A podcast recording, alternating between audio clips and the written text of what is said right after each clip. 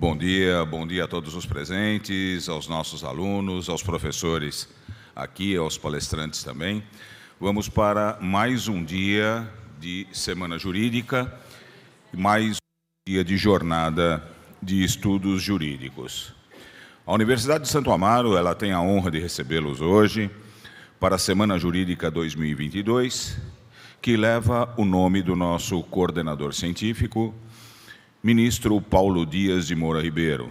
A temática da semana é a importância do capitalismo humanista. A Semana Jurídica tem por objetivo a reflexão de várias temáticas da ciência jurídica, fazendo com que os estudantes recebam o mais alto nível de discussões e caminhos profissionais. Trata-se de um momento de suspensão, onde podemos refletir sobre a teoria e a prática fazendo com que todos sejam edificados e encontrem, em alguma das temáticas, um norte de vida e profissão. Assim é o nosso desejo.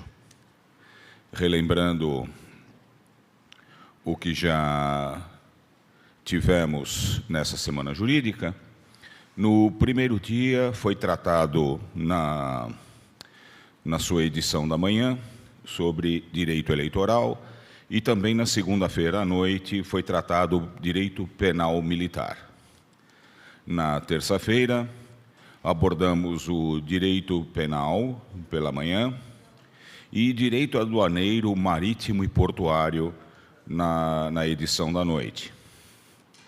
Na quarta-feira, ontem, pela manhã, tivemos uma mesa de direito médico e à noite acidentes de trabalho e, e direito previdenciário.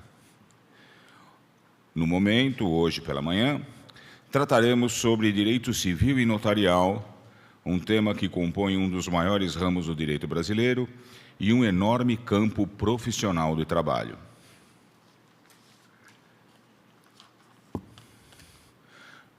Vamos agora, nesse momento, compor a mesa, a mesa de estudos na presidência da mesa, o, tenho a honra de chamar o professor mestre Carlos Eduardo Inglese.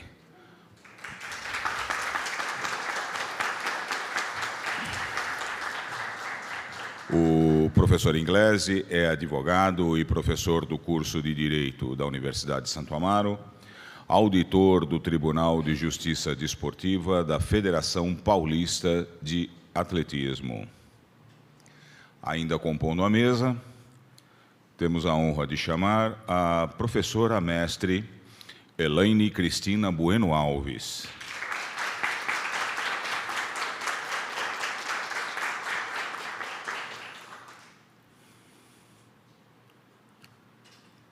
Chamamos também para tomar assento a professora doutora Débora Brandão.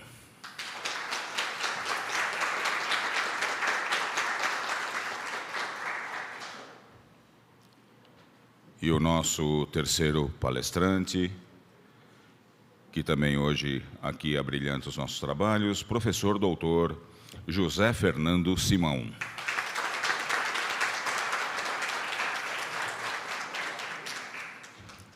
Para a abertura solene dos trabalhos dessa manhã, passo a palavra ao presidente da mesa, professor Carlos Eduardo Inglese. Olá, bom dia. Estava derrubando a bolsa da professora, já começa com o pé esquerdo, né? Pessoal, eu queria agradecer a presença de todos, especialmente dos alunos aqui, numa manhã de quinta-feira. Fico muito feliz em ver que essa semana jurídica em homenagem ao ministro Mona Ribeiro tem sido exitosa. É, é muito importante a gente reconhecer quem está do nosso lado, né? Fico muito feliz com isso. É, amanhã, né, já Convido todos para continuarmos hoje à noite e amanhã com o júri simulado, evento tradicionalíssimo. E fico bastante feliz com o pessoal da manhã, especialmente. Nós sempre tivemos um público da manhã mais dorminhoco, né? E hoje a gente vê, a gente conseguir assistir um auditório desse tamanho, fico bastante feliz. Bom, me coube a honra, o pessoal do DA e a coordenação, de me escolher para presidir essa mesa. Fico muito feliz, uma mesa sobre direito civil e notarial. Eu vou apresentar rapidamente os palestrantes, e aí depois passo a palavra a cada um deles. As palestras hoje serão feitas pela professora Elaine Cristina Bueno Alves, nossa professora, mestre em Direitos Humanos, formada em Direito também. Aqui está falando, professora, que é do curso, mas, na verdade, foi a grande idealizadora dos cursos né, de serviços jurídicos e notariais da universidade. A professora Elaine, além de ser professora da casa, professora de estágio, ela é oficial de registro civil das pessoas naturais, lá no cartório de Guara, Gua, Guaeri, Guareí. Uai, né? Fica no, depois de São Roque, no caminho para Tatuí, né, professor? Eu estava conversando antes. Também falar, falará com a gente hoje pela manhã a professora Débora Brandão, mestre, doutora em Direito, pós-doutora pela Universidade de Salamanca, na Espanha, e professora, né, com vários livros e revistas. Professora, acho que a senhora é formada no Mackenzie, né? Somos. É. Eu acho que a senhora me deu trote. Eu entrei no segundo semestre de 91. É, o seu. Ro... É. Eu estou no primeiro semestre de 91. Mas eu fazia engenharia antes de 88, acho que eu te dei trote também. Farpas trocar. A hora que eu vi a professora, falou, Débora, eu falei, nossa, o rosto é. Gente, mas vai ter memória sim. O mundo é grande, mas é apertado. o mundo é grande, mas é apertado. É, se perguntar o número do meu celular, eu não sei, mas quem eu vi em algum momento da vida, eu lembro. E, por fim, né, o professor José Fernando Simão, livre docente, doutor e mestre pela Faculdade da Universidade de São Paulo, e também é professor. A gente conversando um pouco antes da palestra aqui, né, o professor Jorge Fernando Simão tem bastante afinidade com, com o tema de hoje. A professora Elaine começa falando, depois eu passo a palavra aos demais palestrantes. O tema da professora Elaine, Direito Civil Notarial, certo, professora? Passo a palavra para a senhora.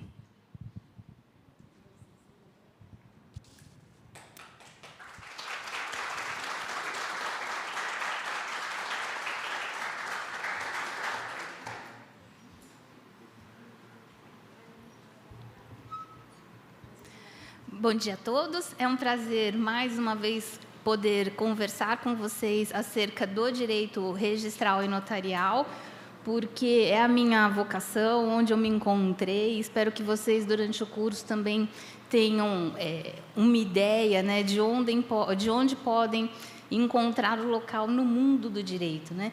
E no, nos cartórios, realmente, eu acabei encontrando a minha grande voca vocação. E queria cumprimentar, então, os meus colegas, cumprimentar os professores convidados. É uma honra tê-los aqui na nossa universidade. Né? Professor Simão, já de longa data, eu tenho admiração, mesmo antes de prestar os concursos, já acompanhava um pouco é, toda a obra dele e tudo que ele faz, e, e desde então ele só tem crescido cada vez mais. Né? Tive a honra de participar juntamente com ele, o ministro Moura Ribeiro, da primeira jornada de direito registral e notarial. É, e foi assim uma experiência muito rica, né? A gente espera efetivamente que esses enunciados do direito notarial eles acabem é, virando um norte importante, como é o enunciado, como são os enunciados do, do direito da jornada de direito civil, né?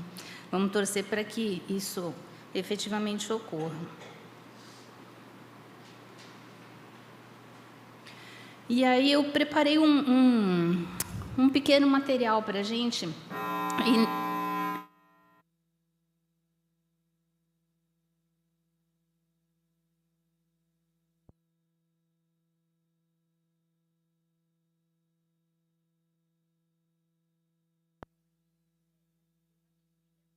vocês um pouco antes de começar. Acho que espero que a gente tenha tido êxito aí nessa empreitada, né?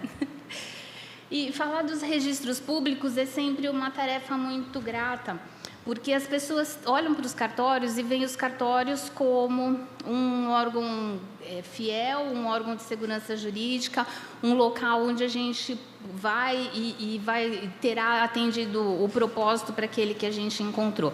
A maioria, né? A minoria vai aos cartórios e pensa, ai que chato de ir ao cartório, que órgão burocrático, né? Quando, na verdade, vocês vão é, estudando direito, vocês vão perceber que a gente tem caminhos para trilhar. E dentre esses caminhos, se a gente seguir o caminho correto, seguir o caminho adequado, a gente consegue chegar à finalidade pretendida. No cartório não é diferente, né? A gente tem o atendimento à lei. E se a lei for atendida, a gente pode praticar o ato pelo qual fomos procurados. E isso é importante de ressaltar, porque às vezes as pessoas falam: ai, que saco, o cartório não vai fazer o que eu quero. E não vai fazer porque não pode fazer. Né? A gente vive dos emolumentos que a gente recebe. Cada vez que a gente diz não para alguém no balcão, falar, não posso praticar seu ato, dói no local mais sensível do corpo humano, que é o bolso, né, gente? E não é nem no coração. E por isso, a, a recusa à prática do ato registral ou notarial, ela só ocorre quando efetivamente não é possível ser feita. E vocês, futuros operadores do direito, se debrucem cada vez que precisarem de algum ato do cartório para que o, os elementos necessários à prática daquele ato registral notarial possam ser atendidos. Né? Essa é a finalidade da gente, é atender ao usuário. Né? Essa é a finalidade máxima e precisa. E o, o, cartório, né, a gente fala cartório, é como a gente vai no registro civil das pessoas naturais, fomos ao cartório. A gente vai no registro civil das pessoas jurídicas, vai no cartório. A gente vai no tabelonário de notas, vai no cartório tudo é cartório, né? E, aí, e, às vezes a gente não consegue entender especificamente quais são as especialidades do cartório, né? Isso que eu pretendo mostrar aqui um pouquinho para vocês. E como que e, a história né, do cartório ela é um pouco recente para a gente, né, na nossa na nossa legislação, porque até é, 1998 a gente não tinha uma regulação específica da atividade. Foi com a Constituição Federal né, no artigo 236, que começaram a estruturar essa questão do, da atividade é, registral e notarial. Porque tem, vocês já devem ter ouvido falar que o cartório passa de pai para filho, né? Ah, o cartório passa lá de pai para filho. Antes, antes mesmo dessa regulação do artigo 236, a gente tinha essa, essa situação ocorrente. O, o titular do cartório recebia uma nomeação do governador do estado e ia tocando o cartório. Depois o fi, a família trabalhava junto, o fi, a pessoa falecia, o governador acabava nomeando o filho e isso ia se perpetuando. A partir do, do advento da Constituição Federal, a coisa começou a ser um pouco diferenciada, pois houve a necessidade de concurso para ingresso na carreira. Concurso com, a mesma, é, com o mesmo nível do concurso para magistratura e do concurso para promotoria. É, é, é basicamente a mesma ideia que se tem. Então, diz lá o artigo 236 que o, o, a atividade é exercida em caráter privado por delegação do poder público.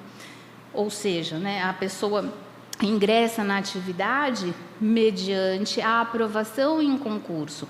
Logo, é, nesse mesmo artigo, se fez necessário a regulação específica por meio de outras duas leis. Então, logo no primeiro, no parágrafo 1 do artigo 236, a gente tem a necessidade da regulação da atividade, da responsabilidade das pessoas que trabalham, que estão à frente né, da atividade registral e notarial.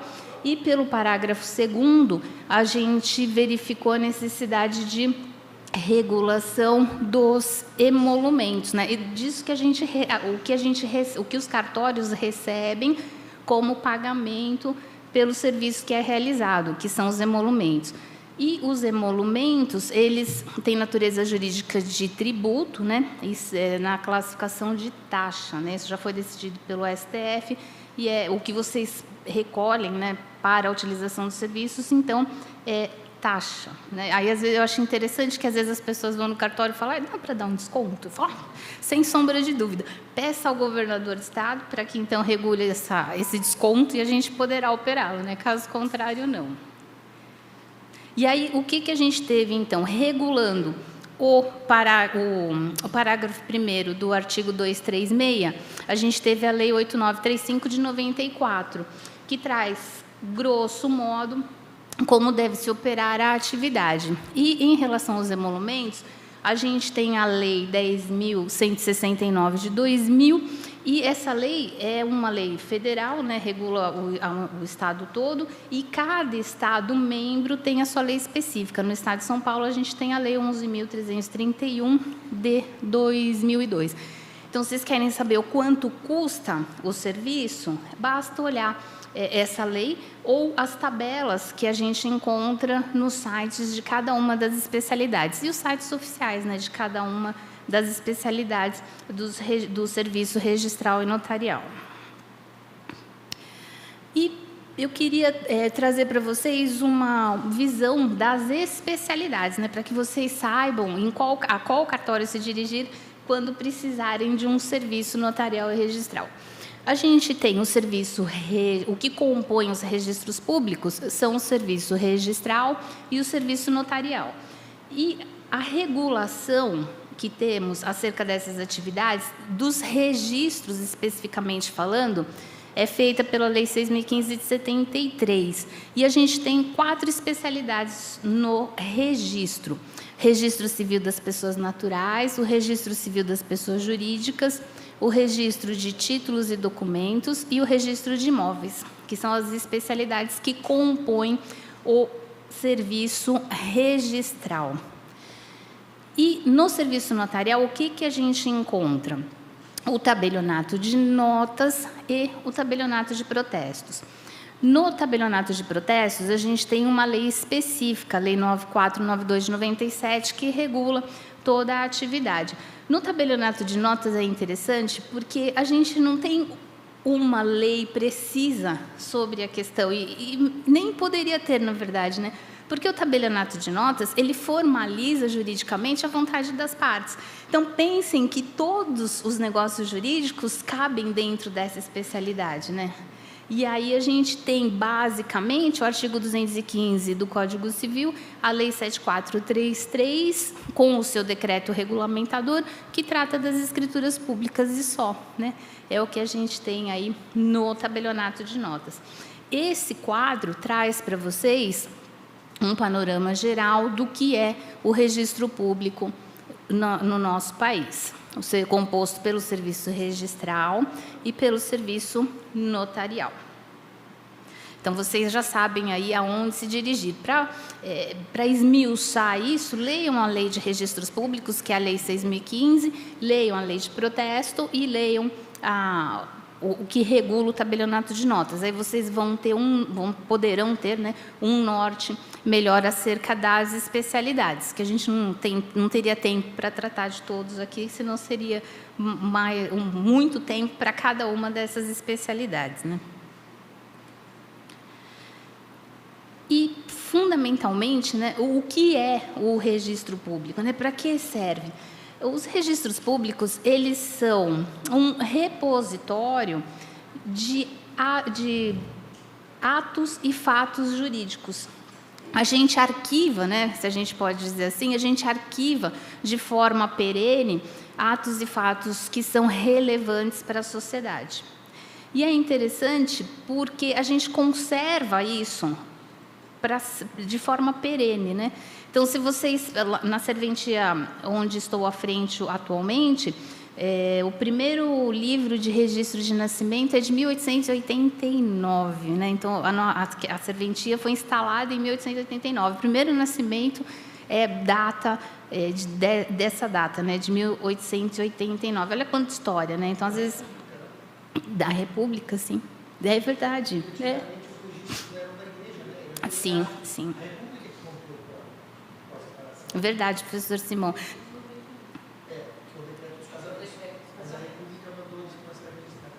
E é interessante, muito bem conservados.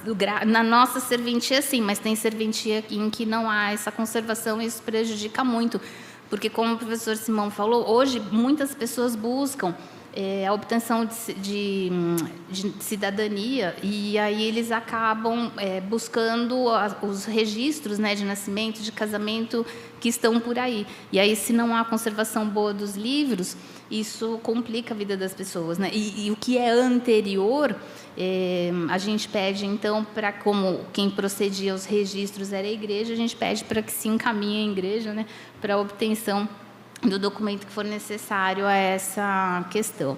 Mas é, os registros públicos, então, eles são do Estado, os livros são do Estado, né? A gente, quem é, quem é titular daquela serventia passa por ela e os livros permanecem lá íntegros para toda a sociedade, né? Por isso que a gente tem o dever de manter esses livros conservados da melhor forma para melhor, para que todo mundo tenha acesso àquelas informações que são disponibilizadas. E essa segurança jurídica que é necessária para a, a atividade, ela emerge logo do artigo 1 da Lei 8935 de 94. Né? Os serviços notariais de registro são os de organização técnica e administrativa destinados a garantir a publicidade, a autenticidade, a segurança e a eficácia dos atos jurídicos. Daí a gente percebe a segurança que, que sobrepõe a toda a atividade do registro do, do serviço registral e notarial. É, eu encontrei um artigo muito interessante do desembargador Marcelo Guimarães Rodrigues.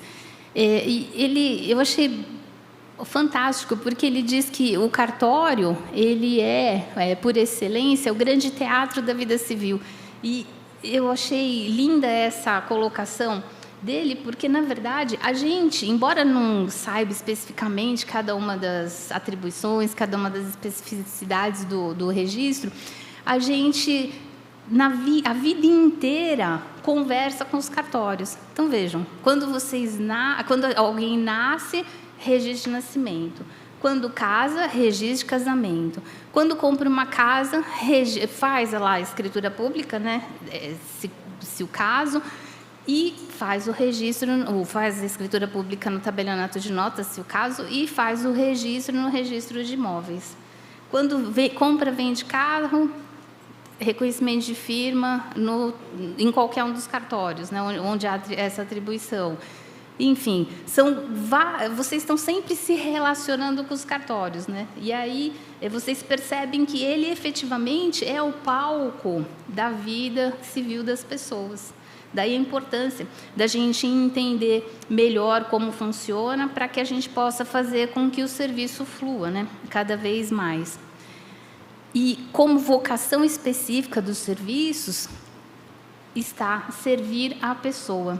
Porque a finalidade da gente é o atendimento ao usuário, dentre, a, todas, dentre as atribuições que nos foram é, delegadas, está o atendimento à pessoa. Né? E isso a gente nota de forma muito contundente no registro civil das pessoas naturais porque ah, essa, por força da necessidade, né, do exercício da cidadania, a gente está intrinsecamente ligado com cada uma, cada uma das pessoas, né? Daí a, a maravilha é, do registro civil das pessoas naturais, tanto que o registro civil das pessoas naturais é considerado ofício da cidadania, né? Houve uma alteração recente na 8935 e a gente recebeu eh, com muito carinho né, esse título. É, isso é bem importante. E a gente percebe que todas as alterações e as modificações e as mudanças né, de paradigma da, paradigmas da sociedade têm reflexo no registro civil né, das pessoas naturais. É, a primeira delas,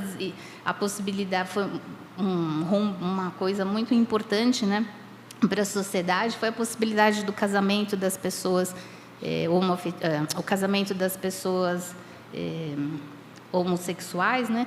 Depois a gente teve o, o, a possibilidade de alteração do, dos, de, de, nome dos transgêneros. Então há muito impacto, né? Na vida, diretamente na vida das pessoas e coisas que antes demoravam ou não poderiam ser resolvidas são prontamente é, atendidas no registro civil das pessoas naturais, né?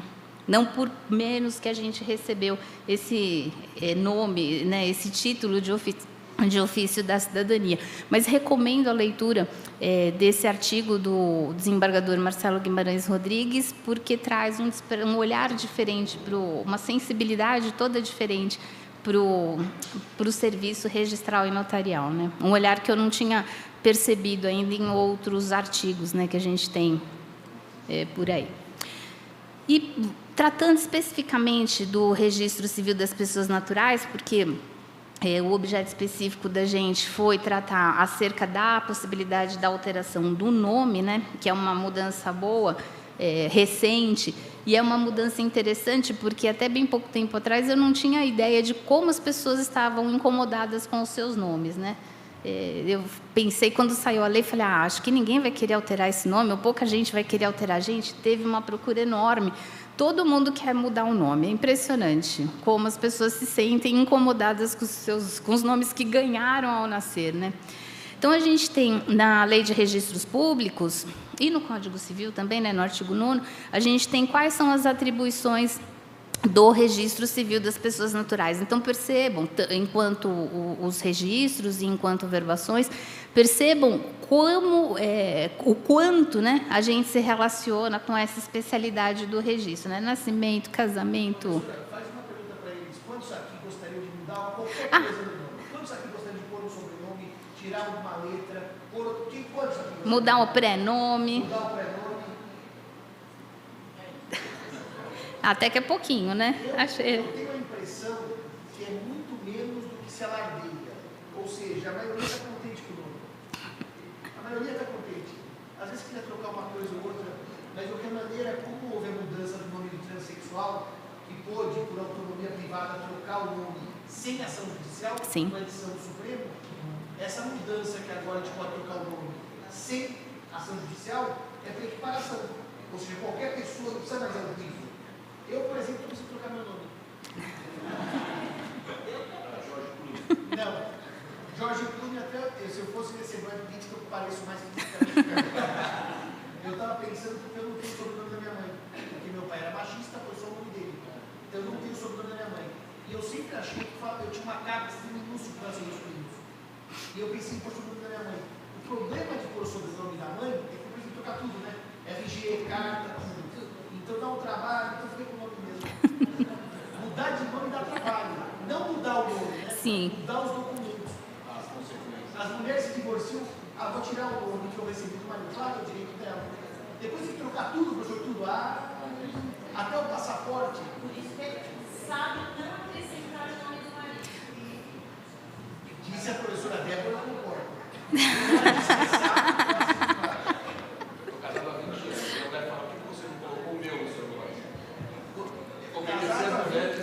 Casamento de 20 anos já casamento, patologia. Se eu tivesse matado, já estava aberto. E se tivesse, mínimo já tinha quatro coelhos e já tinha ainda a sexta parte. Passar.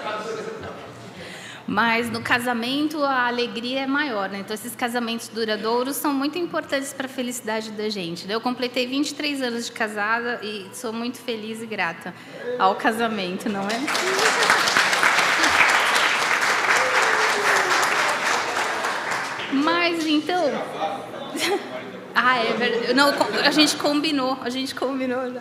Então percebam, é, queridos, que a gente tem, é, a gente passa a vida inteira indo nos cartórios e daí a necessidade da gente entender cada uma das suas especialidades e como que a gente pode ter o melhor atendimento lá é, para vocês que são operadores do direito, evidentemente, né? porque as, os usuários chegam ao cartório e a gente explica para eles qual é a melhor forma de atendimento, né? daquela pretensão que foi apresentada.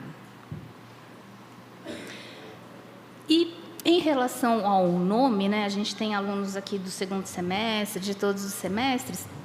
O nome ele é composto pelo pré-nome e pelo sobrenome, né?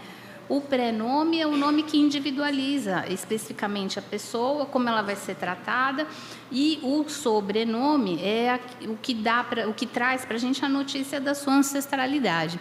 E a gente tem a regulação do nome nos artigos 16 do Código Civil e no artigo 55 da Lei de Registros Públicos. É, hoje a gente tem é, o nome sempre foi é, por excelência a forma de identificação da pessoa, né? Mas hoje a gente tem alguns outros elementos que concorrem com essa identificação. A gente tem o CPF, né, que nasceu é, para a identificação daquela pessoa na, na Receita Federal e hoje o CPF é um elemento de identificação importante. Onde você vai, qual, nem pergunta o seu nome, qual o seu CPF, né? E hoje ainda temos o codinome nas redes sociais, que também é uma questão para a gente pensar para o futuro, né? Como que isso, se isso vai poder ingressar lá no registro de nascimento, porque cada um tem um nome na rede social, às vezes ninguém conhece quem é aquela aquela pessoa indicada por aquele nome, né? É interessante essa questão e serve para reflexão também, né? O nome é um direito de personalidade, né? Está regulado assim dentro do próprio Código Civil.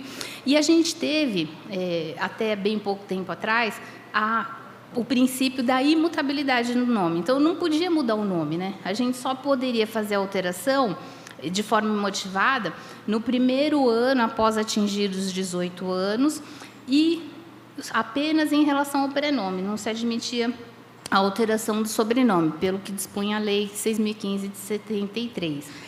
Aí, a partir das alterações é, da lei de junho de, deste ano, a gente passou a mitigar esse princípio da imutabilidade e se permite, então, a alteração do prenome, do sobrenome. E hoje a gente pode ir diretamente em cartório pretender, solicitando perante, pessoalmente, perante o oficial do registro, a alteração do nome. E essas alterações, elas vêm, essas possibilidades de alteração, elas vêm reguladas no artigo 56 e 57 da Lei de Registros Públicos. Como regra, o requerimento é imotivado, não precisa dizer por que, que quer mudar, né? basta que compareça e diga: olha, eu quero alterar o meu prenome, quero alterar o meu sobrenome, desde que dentro, dentro dessas possibilidades que a lei contempla. Né? E tudo isso feito de forma administrativa. Não é necessário processo judicial. Antes dessas alterações, poss havia possibilidade de alteração judicialmente, mas também em situações restritas, em situações específicas. Hoje está muito mais tranquilo. Né? Não, não, professor. O senhor pode ir em qualquer, em qualquer, em qualquer unidade de serviço. Não, porque todas as unidades estão interligadas pelos, pela plataforma do CRC. Aí o cartório onde o senhor for, o cartório do Registro Civil das Pessoas Naturais recepciona o pedido e encaminha para o Registro Civil onde o senhor é registrado. Mas a decisão de mudar, professora, é do registro. A decisão. Sim. Do decisão? Cabe recurso, sim, para o juiz corregedor permanente, né, que regula toda a nossa atividade.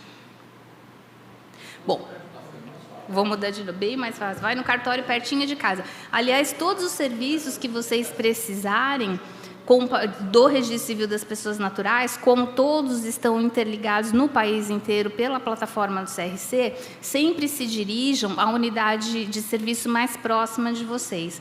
Porque às vezes as pessoas acabam caindo mão, nas mãos de despachantes. Então, uma certidão custa 40 reais, as pessoas buscam um despachante vai pagar 150 reais por uma certidão. Ao passo que no cartório, né, do, no registro civil das pessoas naturais, vocês obtêm o serviço de forma bem tranquila e o mais próximo de vocês. Né? Facilitou muito a vida do cidadão essa ligação toda dos cartórios né, por essa plataforma do CRC.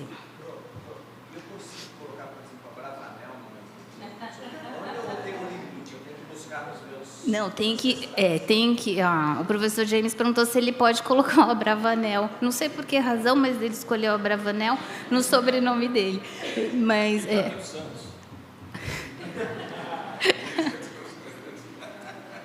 É verdade. Mas, na verdade, tem que é, haver a demonstração de que aquele nome compõe a sua ancestralidade, não é de qualquer forma né, que pode ser feito. Bom, mas então, é, essa possibilidade de alteração do nome é feita por, pessoalmente perante o oficial do Registro Civil das Pessoas Naturais, mediante requerimento imotivado como regra geral. É, no artigo 56, se é, do artigo 56 se evidencia a possibilidade de alteração do pré-nome. Então, não gosto de Maria, quero chamar Daniela. Ok. Pode ir lá, não há mais limite de idade, né? É, a partir da maioridade civil, você já pode é, comparecer ao cartório pessoalmente e solicitar essa alteração só é feita uma única vez extrajudicialmente, não pode estar, tá, senão as pessoas falam, ah, ficou fácil, agora vou mudar toda hora, né? Mas não pode, né? é uma única vez em cartório. Depois, se, ah, não gostei desse nome, bom, né? Aí haverá necessidade de que se busque o Poder Judiciário para a, a, verificação da possibilidade né, de alteração ou retorno ao nome anterior. A administra no cartório não poderá mais, né? É, e na, na notícia que a gente faz acerca dessa alteração no registro de nascimento, sempre haverá o prenome anterior, o CPF, passaporte e título de eleitor. Então, todas as, as pessoas, porque as pessoas sempre perguntam, né? Mas vai ficar muito insegura essa situação. A pessoa muda de nome, como é que você vai saber, né? Isso veio amarradinho na lei, porque em todas as certidões que forem expedidas constarão todos esses elementos. Então, se você mudou de nome, o seu nome, o seu prenome anterior constará da certidão com todos esses demais elementos que indiquei aqui para vocês. E esse é o artigo 56 da, da Lei de Registros Públicos. Pelo artigo 57, a gente tem a possibilidade de alteração do sobrenome. Né? E, para, além né, do, do requerimento motivado comparecimento pessoal perante o registro civil, a gente também solicita, em conformidade com a lei, algumas certidões. E se, como não há especificamente a regulação de quais certidões, quais certidões seriam essas, a gente se utiliza do provimento 73 que trata do transgênero. Né? E quais são as certidões? A certidão, a certidão de distribuição e execução criminal estadual e federal, dos tabelionatos de, de protestos, da Justiça Eleitoral, da Justiça do Trabalho, certidão da Justiça, da justiça Militar, se o caso. Né? Porque é, a gente tem que evidenciar que não há, não há intenção de fraude, né? ou eventualmente contra credores, ou alguma outra circunstância que possa é, obstar aquela pretensão à alteração do sobrenome. Né? E quais são as hipóteses onde há a possibilidade de alteração do sobrenome? Acréscimo de nome de família, então, professor de família, né, o professor James não poderia pôr, penso eu, né, não poderia pôr o Bravanel, a inclusão ou exclusão do sobrenome do cônjuge na constância do casamento, é, a pessoa casa, não adotou o sobrenome do, do marido, da esposa, enfim, e durante o, o, Eu, por exemplo, agora, depois de 23 anos, até estou pensando em acrescentar o nome do meu marido, porque já está consolidado o casamento, penso, né? Por que não? Agora né, há a possibilidade de alteração. E, e, essa possibilidade já é uma questão interessante, porque há pouco tempo atrás a gente teve uma decisão do STJ autorizando a, a uma pessoa a inclusão do, inclu, é, inclusão do nome, do sobrenome. Ah, desculpem, foi a exclusão do sobrenome, do sobrenome do marido. Foi bem interessante. Isso acabou até motivando essa alteração legal. E também, para a exclusão do sobrenome do ex-cônjuge, às vezes, é, havendo a dissolução da sociedade conjugal, a, a, pessoa mantém o sobrenome de casado, depois, por alguma razão, pensa, ah, não quero, é, quero alterar essa situação. Antes era uma questão mais demorada e mais complexa, hoje, diretamente em cartório, você já resolve o problema. E a inclusão ou exclusão do sobrenome em razão de alteração das relações de família. Então, é, em poucas linhas, né, são essas as possibilidades de alteração do, do sobrenome é, previstas no artigo 57 da Lei de Registros Públicos. E uma questão bem interessante é a possibilidade de alteração do nome da, que foi atribuído para a criança na lavratura do registro porque sempre houve problema no balcão do cartório em relação a essa questão. Às vezes o pai ia lá, não concordava muito com a mãe, acabava é, descombinando aquilo que foi combinado, né? E atribuía outro nome para a criança. E, o que, e aí a lei atenta a isso, né? Acabou resolvendo esse problema. No prazo de 15 dias da lavratura do assento de nascimento, é possível que, de forma consensual, o casal apresente a sua oposição àquele nome que foi apresentado e se faz um procedimento de retificação e adequação àquela manifestação de vontade que foi efetivada pelos pais. E não só na forma consensual, né? É, se um dos, se um dos genitores discordar acerca daquele nome, também poderá apresentar a sua oposição, mas deverá fazê-lo e esse procedimento, já que não é consensual, será remetido ao juiz corregedor permanente. Então, para os pais, né, não tem mais desculpa de manter o nome que não querem né, para aquele filho. Essa foi uma alteração bem interessante aí para é, para as lavraturas dos registros de nascimento. Né? E com isso eu encerro aqui a minha fala. Espero ter é, trazido elementos importantes para vocês acerca do serviço registral e notarial. Muito obrigada.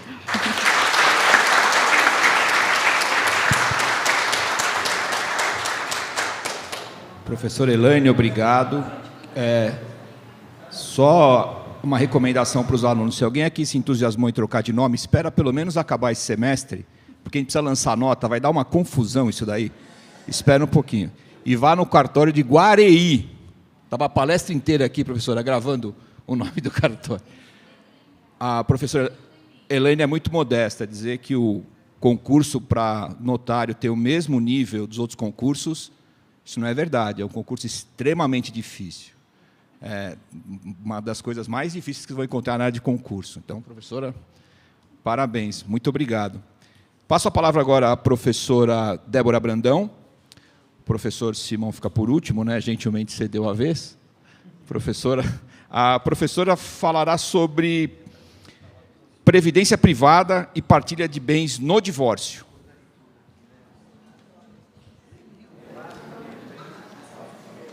Tema bacana, né? Bom dia, uma satisfação enorme estar aqui na Unisa, reinado de Santo Amaro, não é assim que o povo da OAB fala em relação à a, a, a, região, né?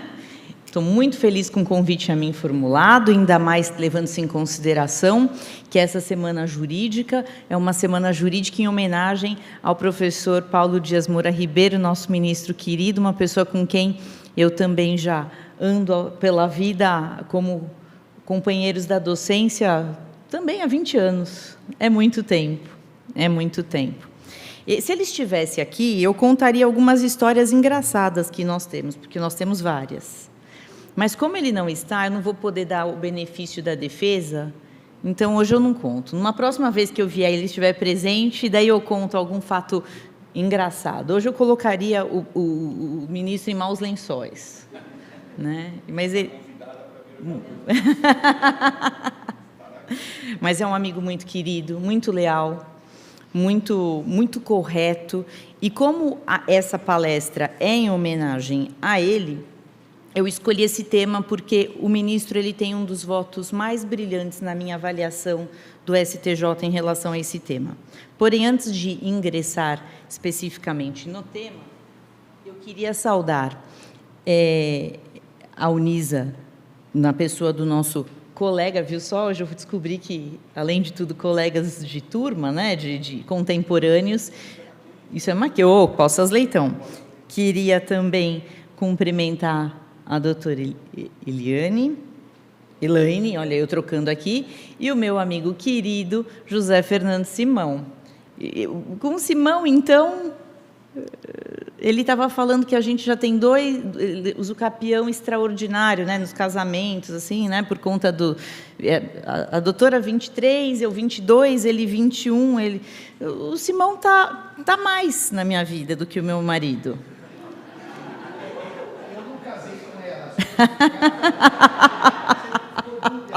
tá bom, desculpe.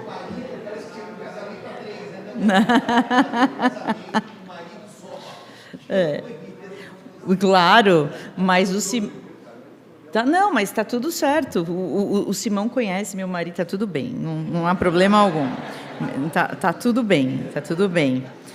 Depois, quando a gente sair daqui, eu vou dar uma carona para o Simão e vou tirar uma selfie nós dois e vou escrever assim: 20 anos com caronas. O que é verdade também. O que também é verdade. Vocês viram que a amizade como é importante, né? Bem, vamos lá então. É, eu, eu, eu, escolhi esse tema, já justifiquei o porquê, mas chegando para justificar esse tema, é importante nós pensarmos no sistema previdenciário brasileiro. Porque o sistema previdenciário brasileiro ele é composto de uma forma tripartite. Nós temos o regime geral de previdência privado, o regime complementar e o regime próprio de previdência. O regime é, geral de previdência, toda pessoa que tem necessariamente um emprego formal ou se inscreve como contribuinte facultativo, estará ali sendo agraciado com a possibilidade de usufruir da Previdência. Daí nós temos o regime próprio para as carreiras específicas. É, e, por fim, os servidores públicos, por exemplo, estão ali no regime próprio. E nós temos, por fim, esse regime de previdência complementar. É disso que se trata esta palestra. Por quê? Porque o regime de previdência complementar, ele foi estabelecido pela nossa legislação, previsto na nossa Constituição, para complementar na hora da aposentadoria da pessoa aquele valor que é pago pelo Estado brasileiro em caráter previdenciário. Porque o valor não é suficiente para estabelecer o mínimo existencial, para fazer frente ao mínimo existencial. Então, criaram dentro desse regime de previdência complementar, que é o que nós vulgarmente chamamos de previdência privada, a possibilidade de entidades abertas de previdência privada, previdência complementar e entidades fechadas. OK. E daí Existe uma tendência na nossa jurisprudência em afirmar que a previdência privada se equipara a seguro de vida. Isto não é verdade. E não é verdade por quê? Porque os elementos de um contrato previdenciário e um contrato de seguro são próximos, mas não são idênticos. Qual é o elemento de discrimen que não pode ser utilizado num contrato previdenciário? A alha, o risco. No contrato previdenciário, nós não temos o risco. E no contrato de seguro de vida, nós temos o risco. Qual é a função desse contrato previdenciário? Qual é a função social? Para que, que uma pessoa contrata uma previdência privada? É isso que eu estou perguntando. Ela contrata uma previdência privada para que, no futuro, no futuro, ela tenha uma proteção com uma renda complementar. É só para isso. Essa função social do contrato muda ao longo do tempo? Não, porque o objetivo era ter o quê? Uma previdência social, de acordo com o plano aderido. OK. Então, nós verificamos aí uma série de diferenças que não são talvez trabalhadas tecnicamente tanto pela doutrina como parte da jurisprudência. Da jurisprudência. Vejam só. Eu tenho as características da previdência privada quando elas são entidades abertas e quando elas são entidades fechadas. Por quê? Porque a jurisprudência brasileira hoje tem dito o seguinte: ah, se a previdência fechada, se a empresa, se a previdência contratada é fechada, teremos alguns efeitos. Se for uma previdência aberta, teremos outros efeitos. Então vejam só, nas entidades abertas, por exemplo, quando eu vou até o Santander e contrato uma previdência privada, é um contrato de previdência aberto. Mas se eu sou funcionária do Banco do Brasil, automaticamente no meu pacote de benefícios eu tenho o Previ, que é a previdência dos funcionários do Banco do Brasil. E aí é uma entidade fechada. Nós, advogados, por exemplo, se nós quisermos aderir à OAB Prev, nós teremos um plano de, de, de previdência privada pautado por uma entidade fechada. Então tem essas diferenças. Ó, quem é que vai gerir na entidade aberta? É apenas no formato de SA, na fechada vai ser a, vão ser os próprios patrocinadores, você vai ter um fundo para isso. Depois eu tenho o público-alvo. Na aberta, qualquer pessoa, todos nós podemos ir até o Santander, por exemplo, e fazer essa contratação. Na fechada é um órgão de classe, notadamente. Agora, aqui que começam as questões tormentosas. Vejam só. Principais soluções, o tal do PGBL e do VGBL. O que, que é isso? Vida gerador de benefício, é isso. Plano gerador de benefício. É porque as pessoas só falam PGBL, VGBL e ninguém sabe o que, que é. Sabe o que, que é PGBL VGBL? Falando num português muito simples. É um produto criado pelas companhias de monetização, portanto, eu estou falando de banco, produto, como Plim, como PIC, cada hora um banco tem. Isso é um produto, não é nada além de um produto, que tem características próprias. Ah, eu quero que tenha 12 meses, eu quero que tenha 60 meses, eu quero que tenha uma rentabilidade tal, eu quero que tenha uma tributação tal. VGBL PGBL é produto. Então, para a entidade aberta, o banco vai lá, cria um produto VGBL ou PGBL. Tem mais um monte. E na fechada, outro monte também. O que, que muda? o regime de tributação. Isso é um, um diferencial importante. Um é regressivo, outro é progressivo e só. Quem é que fiscaliza as entidades abertas? A SUSEP, Superintendência de Seguros Privados. E quem fiscaliza as fechadas? A Previc. Um é pelo Ministério da Previdência Social e o outro é pelo Ministério da Fazenda.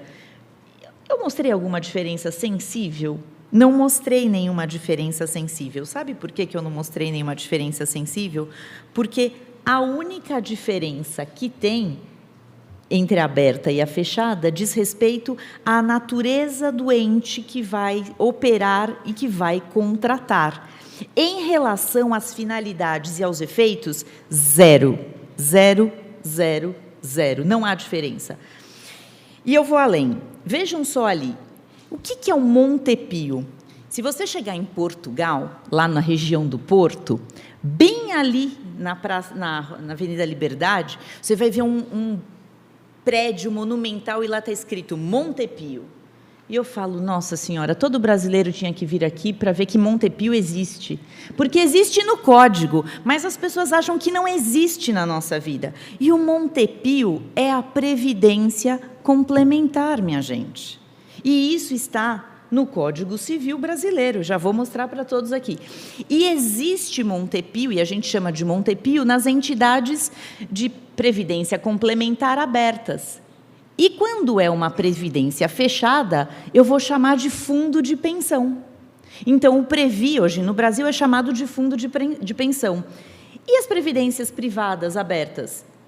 É o Montepio. Só que a gente, eu não sei onde é que houve essa ruptura que nós paramos de chamar de Montepio para chamar de previdência privada.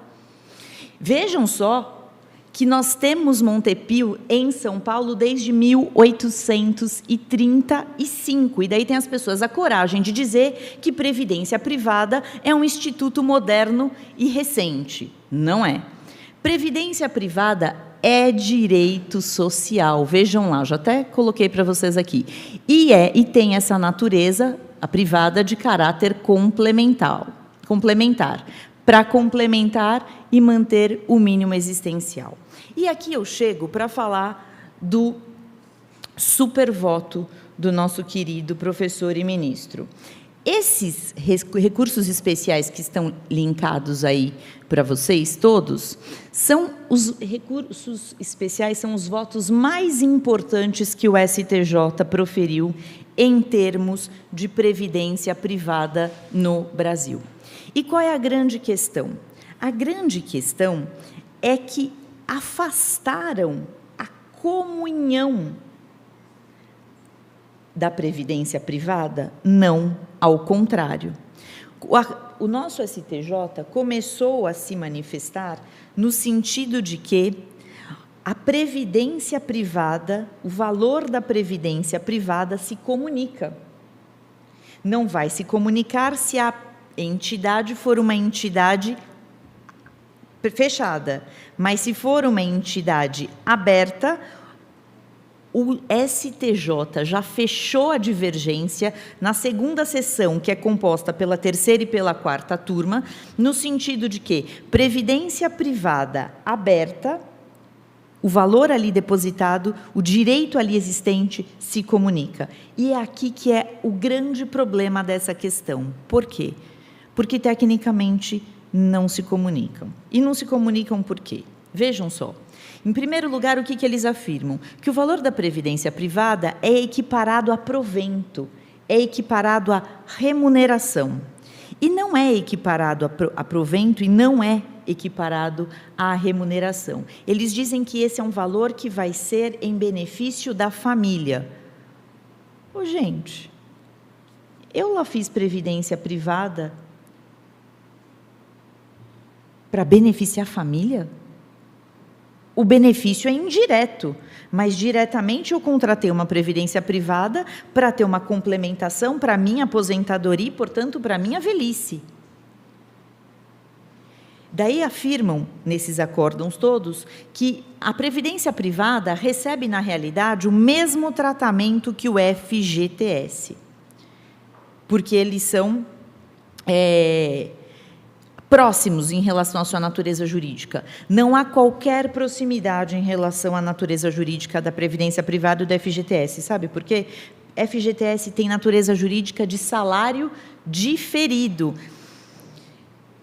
Eu e o professor Simão estivemos na última vez na última International Society of Family Law, lá na Holanda, e a minha palestra foi exatamente sobre fundo de garantia por tempo de serviço para falar que é outro equívoco, porque fundo de garantia por tempo de serviço tem natureza jurídica de salário diferido.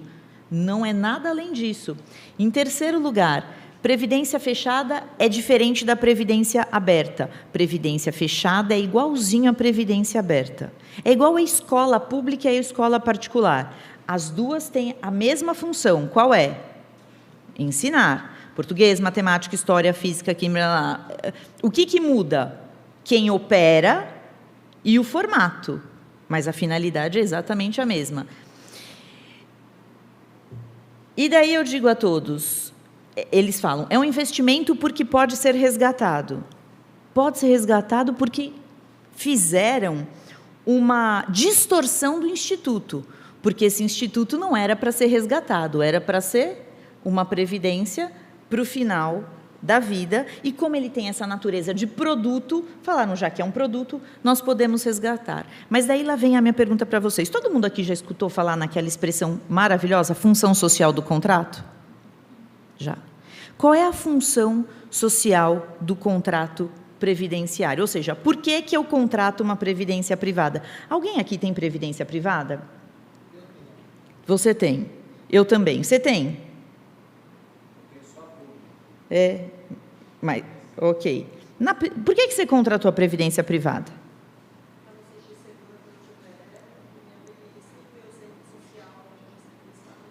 Claro, ela disse assim, para eu me sentir segura na minha velhice. Ou seja, vocês viram que perfeito? Para complementar o valor do regime geral de previdência. Estamos juntos aqui? Alguém chega num banco ou lá na OAB Prev, etc., e fala assim: eu quero fazer uma previdência privada porque eu estou precisando trocar de carro e eu quero fazer um investimento. Logo, a lógica utilizada pelo nosso Poder Judiciário para falar que previdência privada tem natureza jurídica de seguro ou de investimento é um equívoco enorme, porque não, nunca existiu essa função nesse contrato social, nesse contrato de previdenciário, função social nesse contrato previdenciário, de trabalhar com a ideia de que previdência privada é um investimento. Nunca foi e nem nunca será. Portanto, eu chego aqui para mostrar o Montepio. O artigo 1659, no inciso 6, diz que excluem-se da comunhão as pensões, os meios-soldos, os montepios e outras rendas semelhantes. Então, eu vou apertar a tecla SAP. Excluem-se da comunhão parcial de bens as pensões, os meios-soldos, a previdência privada e as outras rendas semelhantes. Essa é a regra. Era assim que deveria ser tratado, com todo respeito, a nossa previdência privada no Brasil. Mas não é assim que vem sendo tratada. Como ela vem sendo tratada? Quando é VGBL, tratam como seguro de vida. Quando é PGBL, tratam como investimento e daí se comunica. E aí é que entra o ministro Moura Ribeiro. Por quê? Porque ele deu um voto divergente brilhante histórico, trazendo toda essa explicação e dizendo que só vou comunicar uma previdência privada quando houver desvio de finalidade, falta de boa-fé objetiva, como, por exemplo, o senhor tem 80 anos, pega todo o patrimônio dele de 5 milhões de reais e coloca numa previdência privada. Ora, isso é fraude. Isso é fraudulento. Né? Um aporte volumoso e único, isso é fraudulento. Ou então eu faço uma previdência privada com 90 anos. Eu quero previdência complementar. Para quê? Não, não tem o sentido para esse tipo de, de situação. Portanto, gente, queria dizer aos senhores que previdência privada não se comunica fica na, na categoria de bens particulares. E isso tem de ser revisto com todo respeito, como bem sinalizou o nosso querido professor Moura Ribeiro, no sentido de que nunca foi investimento, não se pauta por isso. Previdência privada é um direito fundamental previsto na ordem social para proteger toda a pessoa. E não é possível que nós não possamos ser sensíveis que na hora em que a pessoa mais precisa daquilo que ela contribuiu a vida inteira, ela tenha uma meia previdência, quando o que ela contratou foi uma previdência para ter o final da sua vida com segurança, saúde e tranquilidade. Muito obrigada.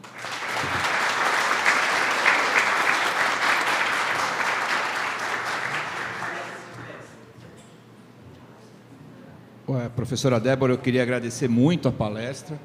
É, existe um caso desse hoje no escritório. É, o meu sócio Guilherme, o avô dele, fez uma previdência privada para uma das filhas com 89 anos. Está no STJ agora a decisão. É, o professor James queria fazer uso da palavra.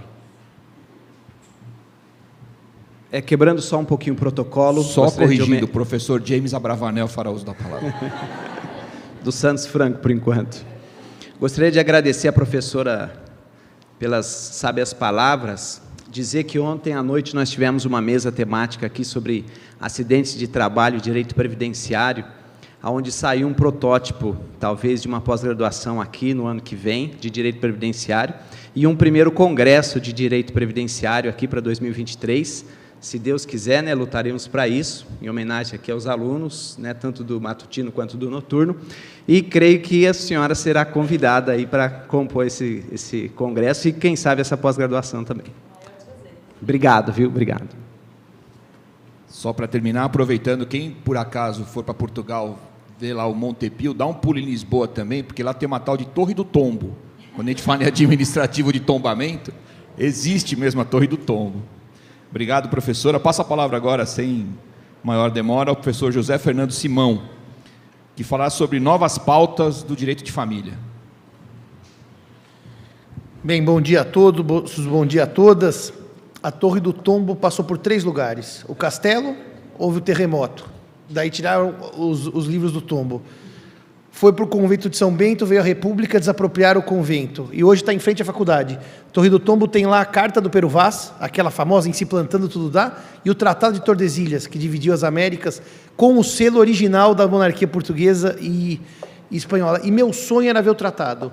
Eu falei com a vice-diretora da Faculdade de Direito de Lisboa, que é minha amiga, falei, Paula, você me arruma um jeitinho? E ela me prometeu que em janeiro eu vou ver o tratado original. É uma alegria estar aqui hoje de manhã para falar com os senhores e senhoras. O original, né? Isso é uma, isso é uma honra. Isso é uma honra. E estamos aqui nessa manhã hoje a convite do Paulo Dias Moura Ribeiro, com quem eu tive a alegria de ser professor corregente de turma, quando a gente dava aula numa universidade privada, e eu dava teoria geral das obrigações e o Paulo dava teoria geral dos contratos, então era a mesma matéria corregida por mim e por ele. E quando eh, o ministro me liga, eu falo: o seu pedido é uma ordem. É a frase do gênio, né, Proladim? Your wish is my command. O seu desejo é uma ordem. O ano passado não pude vir porque eu estava viajando fora do Brasil, por isso que não pude vir. Esse ano voltei a convite eh, da Unisa. As professoras que me antecederam, a Elaine e a Débora, deram um show de bola. E eu aprendi uma coisa com muitos anos de docência, que palestra boa é palestra curta. E se não for boa, mas for curta, vocês batem palma do mesmo jeito. Então o importante é falar pouco, tá certo? O importante é falar pouco. Mas eu fiquei ouvindo aqui as palestras das que me antecederam e pensei, não sei porque me convidaram, porque as duas, à larga, sabem mais que eu e falaram melhor que eu. Eu eh, pensei em contar para vocês uma história bastante rápida, porque um dia um certo povo, muito diferente da gente, resolveu sair de casa e conquistar uma porção da Europa que naquela época era basicamente uma porção cristã da Europa, católica, porque eu estou falando antes da, eh, do surgimento das religiões evangélicas, chamadas de protestantes. E esse povo era um povo islâmico, que saiu da região do atual Iraque, foi andando pelo norte da África e chegou na Europa e conquistou a Península Ibérica inteira. Conquistou a Península Ibérica inteira. E só não chegou na França porque houve um francês muito valoroso chamado Carlos Martel, que derrotou os muçulmanos em Poitiers. E a Península Ibérica foi tomada pelo islamismo, salvo uma pequena faixa no norte, que onde surgiram alguns reinos cristãos que demoraram 800 anos para reconquistar a Península Ibérica e devolver a Península Ibérica para os cristãos. A coisa foi tão uh, longeva que até hoje a influência moura na Península Ibérica é visível, não só na pluralidade de costumes, como também na arquitetura. E eu eh, começo contando para vocês que em 1492, uma mulher muito valorosa, das mais valorosas da história da humanidade, chamada Isabel, um dia virou para o marido, que era o Fernando, que era um pau mandado, e disse assim: é hora da gente reconquistar a Península Ibérica para os cristãos. Isabel chamada de a católica, foi, essa mulher valorosíssima, montou um exército e expulsou os muçulmanos da Península Ibérica em 1492, no mesmo ano que Colombo eh, chegou à América. E essa mulher valorosa eh, é símbolo de uma virada de pauta, porque até aquele momento, por 800 anos, toda a península teve seus esforços voltados para quê? Para a expulsão dos mouros do seu território. É, a, a Isabel é tão impressionante que no coro da Catedral de Toledo, onde eles mostram a entrega das chaves pelo sultão, aliás, o sultão ouviu uma frase que eu não gostaria de ter ouvido. Ele chorou, porque depois de 800 anos ele teve que entregar a chave de, do Alhambra e de, e de Granada para a rainha, e a mãe disse para ele: Não chore como uma criança por aquilo que você não soube defender como um homem. Tomou ainda um pito da mãe e perdeu o último bastião uh, mouro na Península Ibérica. E quando no coro eles retratam, a Isabel está um pouco à frente do marido, no cavalo, porque ela é a grande artífice dessa mudança. Então viramos a pauta em 1492. Depois de 800 anos, os mouros deixaram de ser um problema na Península Ibérica e nunca mais voltaram. E por que eu conto essa história? O que nós vivemos no Brasil com o direito de família, nos últimos anos, foi essa virada de pauta. Foi essa virada de pauta.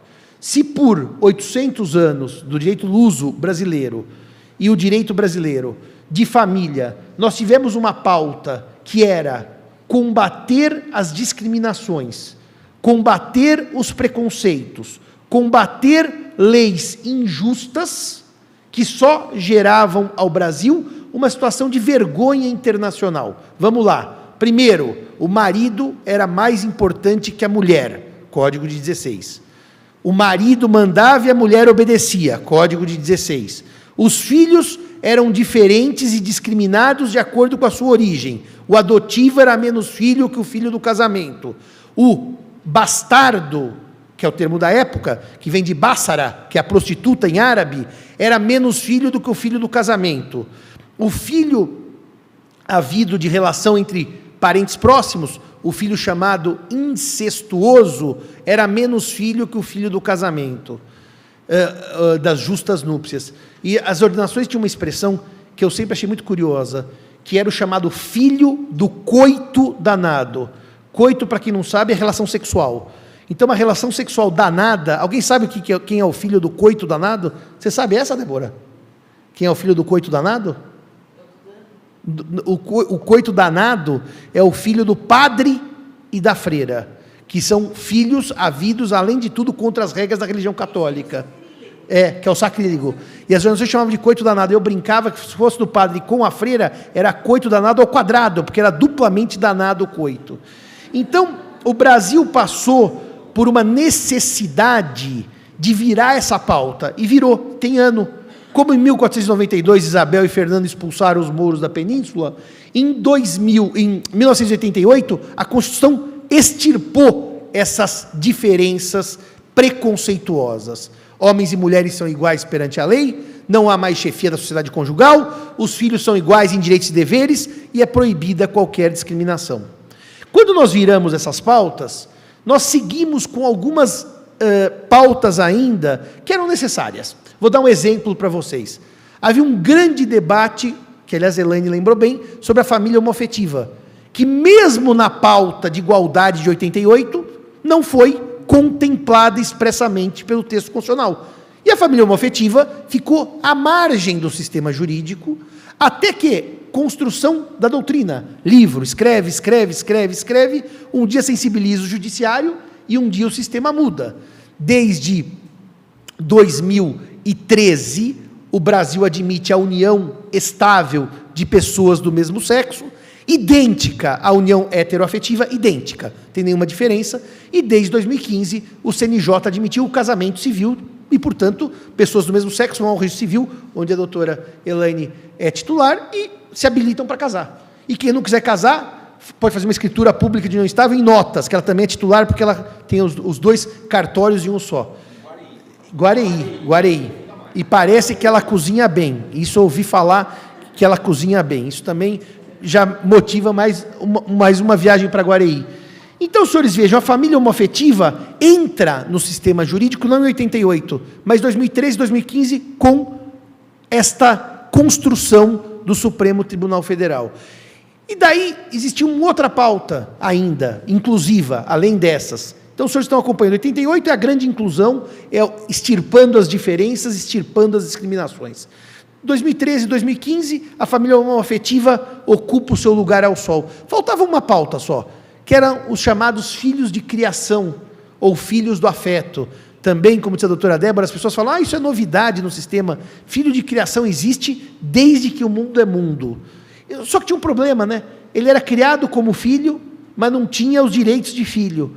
E o direito de família foi construindo, então, a inserção destas pessoas que são tratadas como filho, criadas como filho, só que na hora da morte do pai ou da mãe, não, você não é meu irmão, você era filho de criação, como se fosse uma pessoa invisível para o sistema jurídico.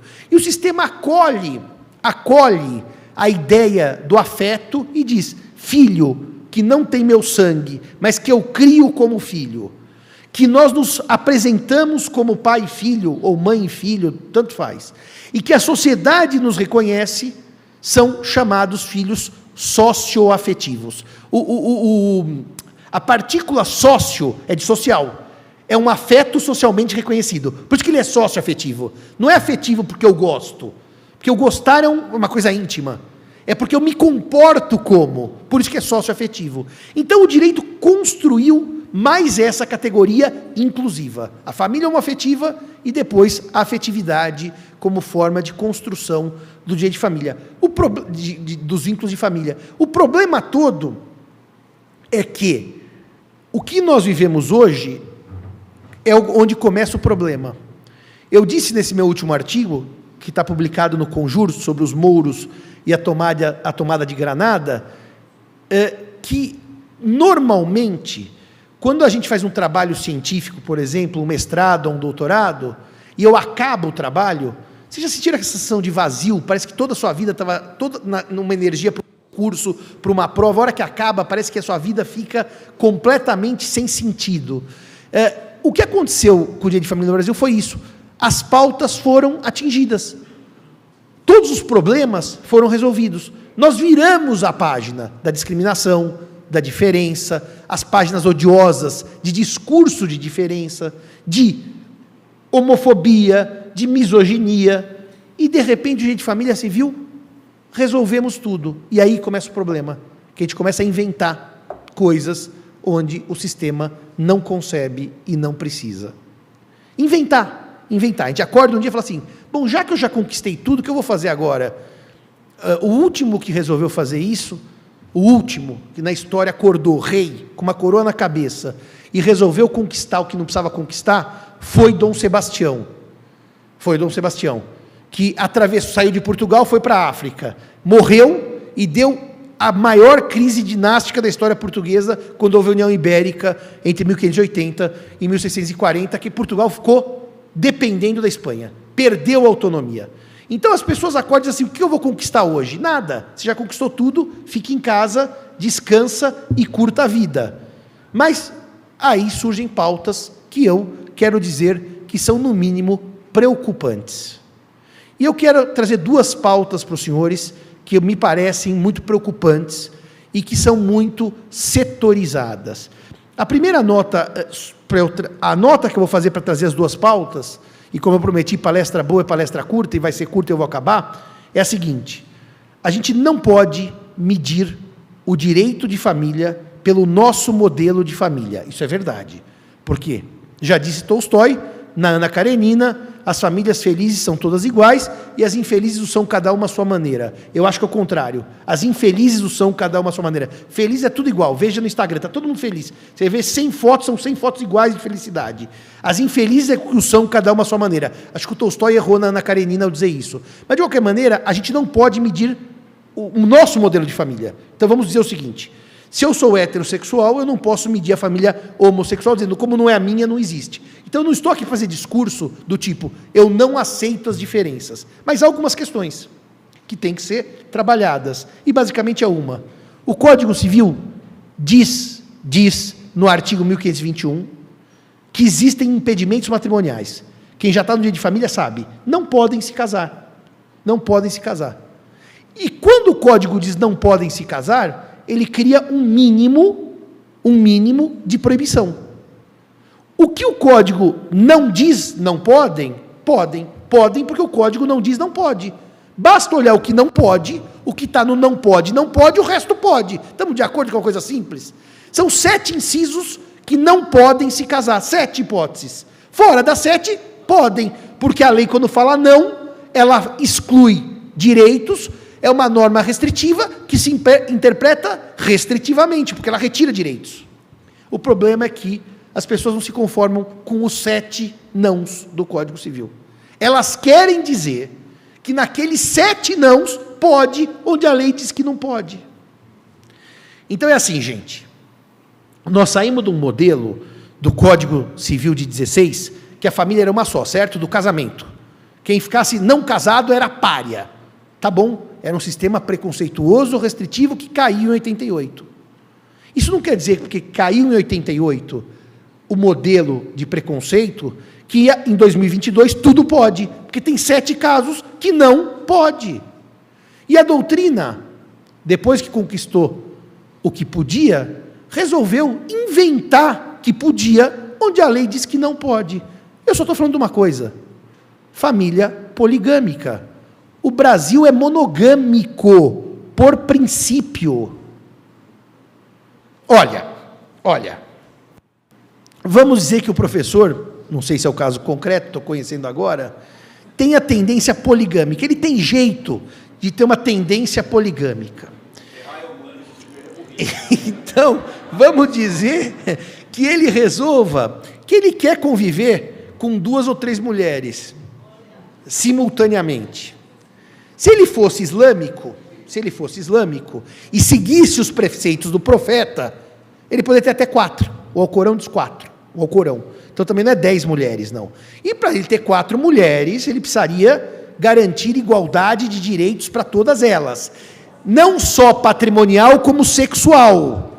Ou seja, tem que dar conta do recado.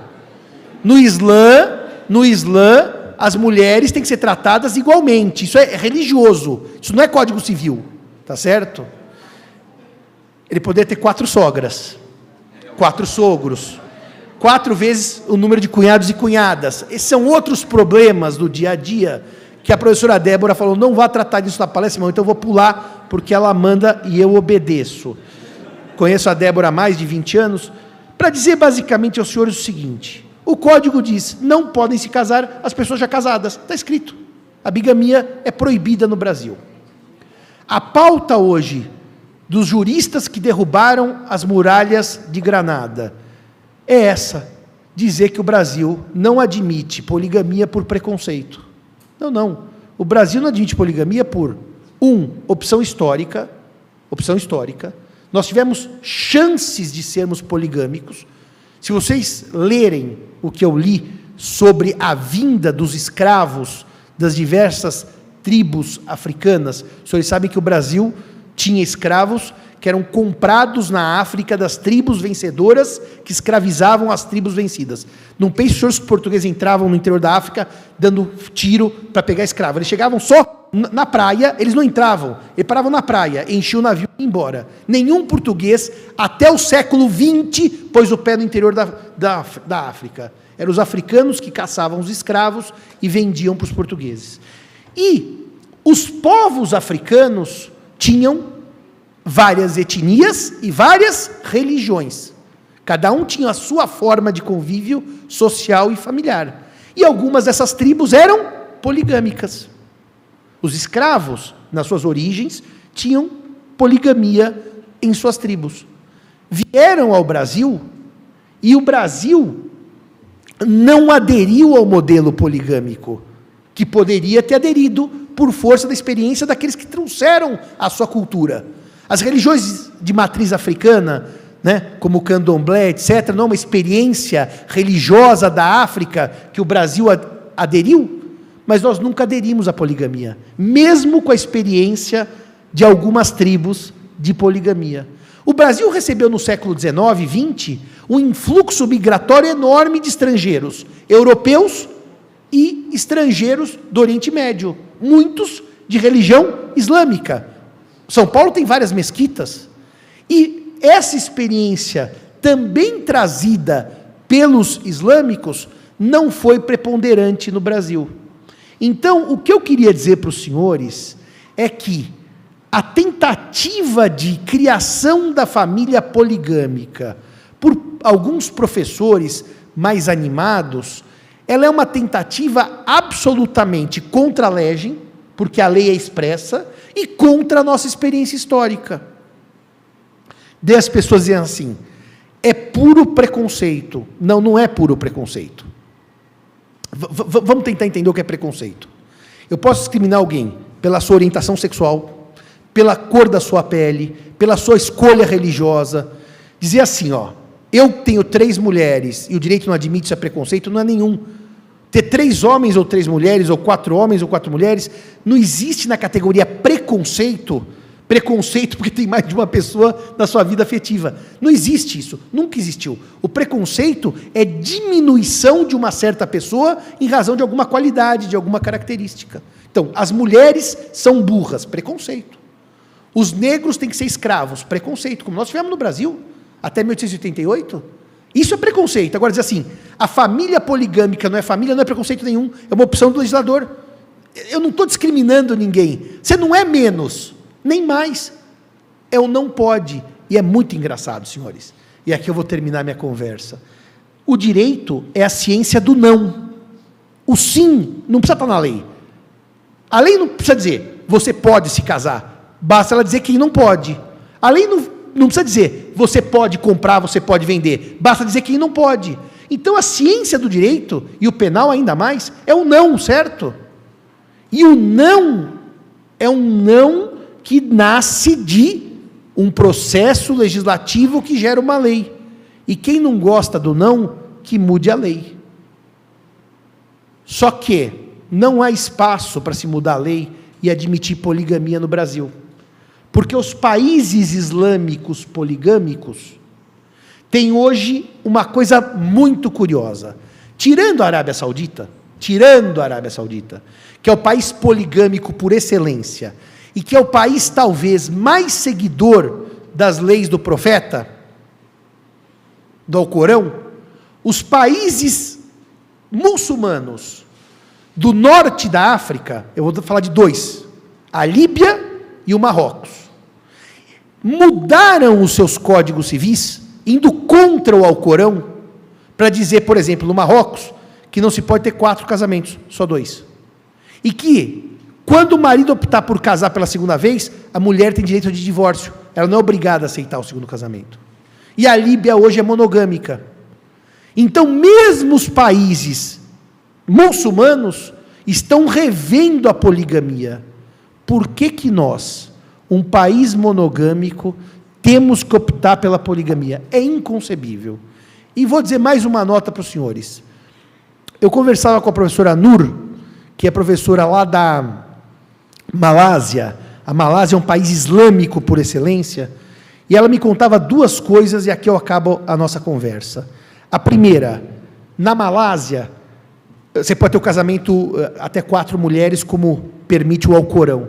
Eles criaram um mecanismo na habilitação para o casamento das segundas núpcias, da segunda mulher, da terceira e da quarta, que é um requisito, é um formulário com tantos requisitos que as pessoas não conseguem preencher e não casam, não porque a lei não permite, porque o marido não preenche os requisitos para ser bígamo. Então eles combateram a bigamia com requisitos uh, casamentários. E a segunda coisa, né? Quem a gente sempre uh, que viaja, você vai para Londres, você vê as famílias poligâmicas, né? Normalmente vem aquele sheik com aquele carro importado e as quatro mulheres atrás completamente cobertas pelo véu, somente com os olhos uh, aparecendo, né? E, e, e entram, uh, as pessoas dizem assim, ah, mas as quatro mulheres são muito bem tratadas, elas entram nas grandes lojas da Inglaterra e gastam lá um milhão de libras. É, é que a gente idealiza a, a família poligâmica pelos casos que a gente vê no Ocidente. Agora, os senhores sabem qual é a função da segunda mulher com relação à primeira? Nas famílias poligâmicas normais, não dos sheiks do petróleo, ela é empregada doméstica da segunda. E a primeira concorda porque ela traz para a família alguém que vai trabalhar para ela e vai cuidar dos filhos dela. E eu não sei se o sistema hoje brasileiro precisa de trazer essas questões poligâmicas que não são nossas, nunca foram nossas, estão proibidas em lei. E honestamente, senhores, eu não sei quem ganha com essa história de insistir nessas famílias paralelas, famílias plurimas e assim por diante. Obrigado a todos e todas, foi uma alegria falar com os senhores nessa manhã. obrigado.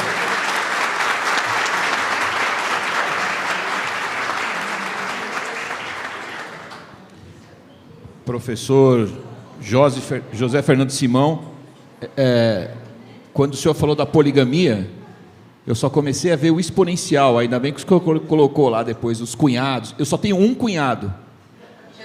Já. Né? Eu recebi uma mensagem aqui do professor James, né, o adiantado da hora, mas antes de encerrar, eu queria agradecer muito a presença dos professores, da professora Elaine, que é do cartório de Guareí, não confundam mais, o professor Jorge Fernando Simão e a professora Débora Brandão. Vocês engrandeceram demais e, em nome desses alunos, eu quero agradecer a presença. Estendo o convite para que permaneçam na universidade, venham mais vezes. O professor James já convidou para um pós-graduação. Hoje à noite tem o ministro Moura, amanhã um júri simulado. Convido vocês todos também a continuar e devolvo a palavra ao professor Torresi para encerrar os trabalhos da manhã de hoje. Muito obrigado.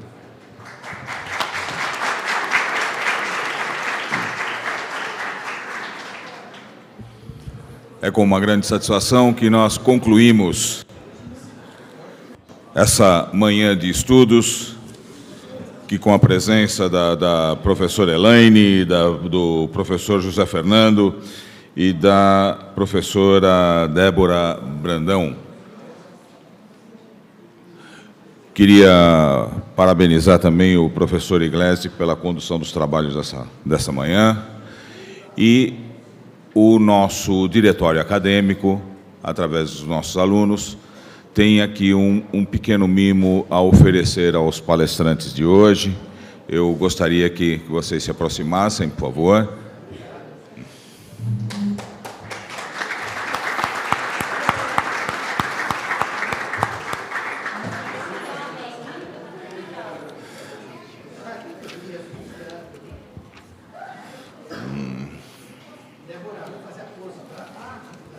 Foto.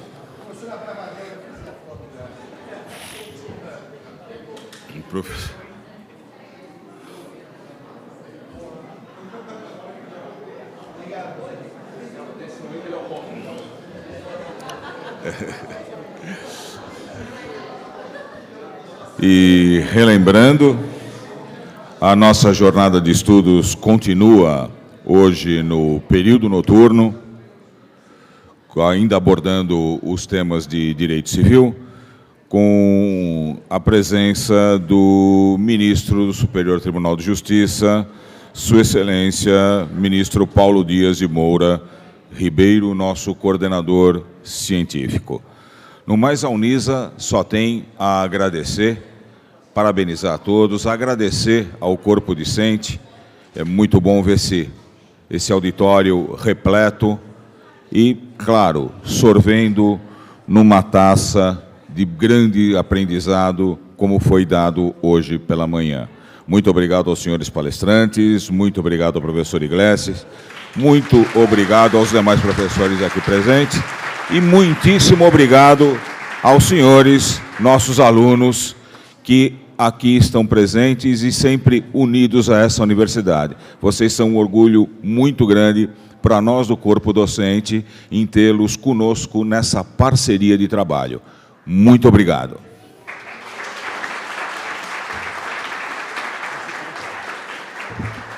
Ainda aproveitando o ensejo, o professor James quer fazer uso da palavra. Desculpa, professor, pode inclusive encerrar. Um minuto apenas. Gostaria de agradecer os componentes da mesa, claro, pelo convite aceito. Engrandeceu assim de forma maravilhosa mesmo as nossas manhãs aqui, encerrando hoje a nossa manhã. Agradeço a vocês, estudantes, que responderam, alunos do décimo, do oitavo, do sexto, do segundo e do primeiro semestre, ok? Personalidade jurídica, né? Nome, prenome. Vocês estão vendo aí a importância dos fundamentos, né? Então, nosso muito obrigado mesmo, né? Nossa colega aqui que já até passou na OAB, né? Décimo semestre. Muito obrigado. É, eu convido todos a virem aqui à frente para a gente tirar uma foto selfie final aí, para a gente marcar a nossa manhã, o nosso final do evento. Estamos aqui finalizando mesmo o período da manhã.